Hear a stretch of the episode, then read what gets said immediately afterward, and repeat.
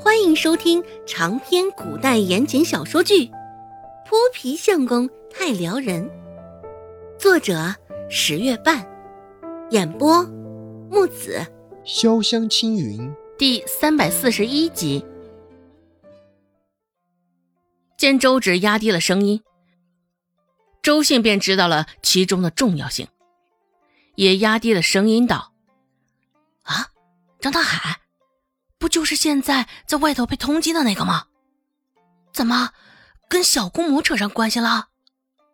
周信交代道：“嗯，今天我也是恰巧碰到的，这事儿你可别跟别人说去，三妹还有咱娘，你都别说。”周信点点头，说道：“啊，我知道了，你放心吧，你没被小姑母瞧见吧？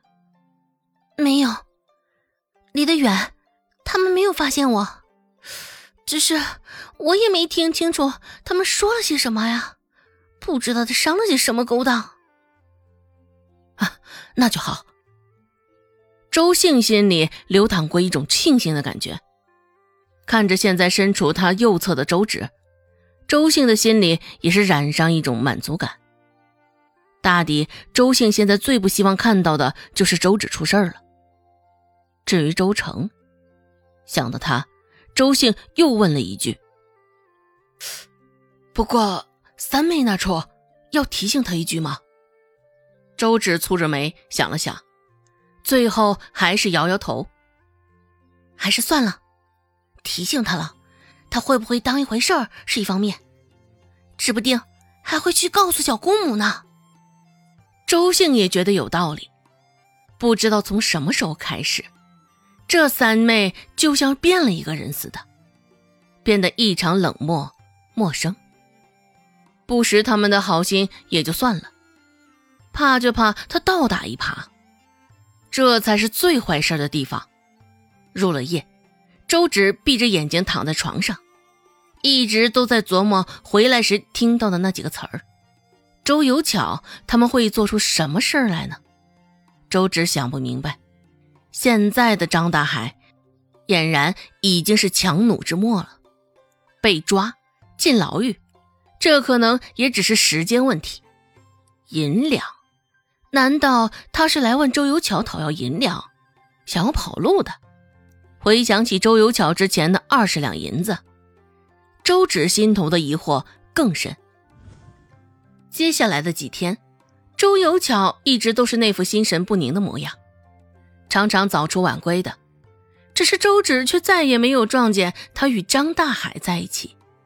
家里风平浪静的，除了周有巧的行踪比较诡异之外，也没有发生什么特别的事儿。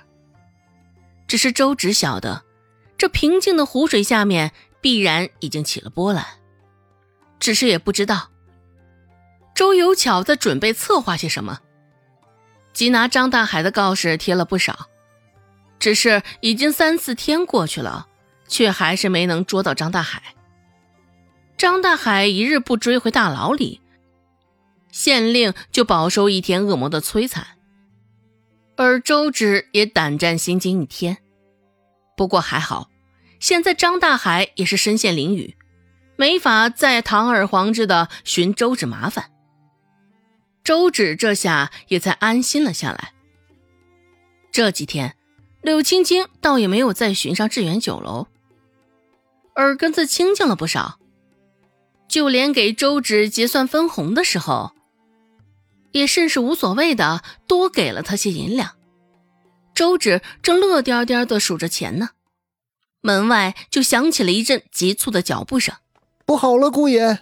还没见人进门，便已经听见他的声音。想到顾寒生的规矩，小四虽说心里着急。但这一刻也没有立马就破门而入，而是耐着性子在门口敲了敲门，而后才进去。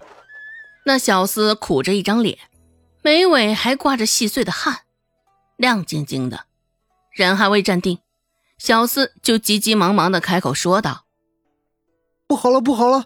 楼下有人闹事说是在在咱们菜里看到了苍蝇。可是，可是怎么可能呢？”每道菜都是经过检查的，夏天都不会有这情况。更何况现在这个天气了。这个小厮或许也是第一次碰到这样的事情，现在急的是六神无主了。想到刚刚闹事那人脸上的凶狠，小厮更是心焦。站在一旁，嘴里一直在念叨着：“怎么可能？怎么可能？这不可能呀！”顾寒生听了，倒是依旧一副气定神闲的模样，悠悠的端着茶盏，轻压了半口茶，润了润嗓子。顾寒生这才起身，而一旁的温志安、蔡贺他们，俨然也是早就跃跃欲试，想要凑热闹了。听那小厮的描述，周芷也明白这是什么情况了。大抵就是不识相的想要来碰瓷儿。这种人，一向是甚为让人头疼的。周芷也很好奇，碰到这种人，顾寒生会怎么对付他。想到这儿，周芷也起身跟着顾寒生下楼了。温志安凄凄然道：“也不知道是哪个倒霉蛋，真是可怜呀。”不错，真是又倒霉又可怜。赶巧了，竟在顾寒生的酒楼中闹事儿。对于温志安说的，周芷也甚是认同。还没等走到楼下呢。就已经听到那闹事的男人的声音了，咣咣咣，就像擂鼓一般，直捣的人耳膜微颤。阳都镇第一大酒楼也不过如此，简单的一份家常菜，要价这么贵也就算了，里面竟然还有苍蝇！兄弟们，你们可得赶紧瞧瞧你们那菜里，可别也飞进了苍蝇，出了虫子。哎，老兄，你怎么还敢吃这个猪下水呢？也不知道这酒楼处理的干净不干净，菜里都有苍蝇了，指不定你这猪下水里还还有那玩意儿呢。这青菜碧绿碧绿的颜色也不错，跟青虫颜色也是如出一辙。那男人扯着嗓子，还试图着招呼周围的人与他一起闹事儿。只是周围的人都安安分分的坐在位置上，压根儿没有人理会他。本集播讲完毕，感谢您的收听。感兴趣，别忘了加个关注，我在下集等你哦。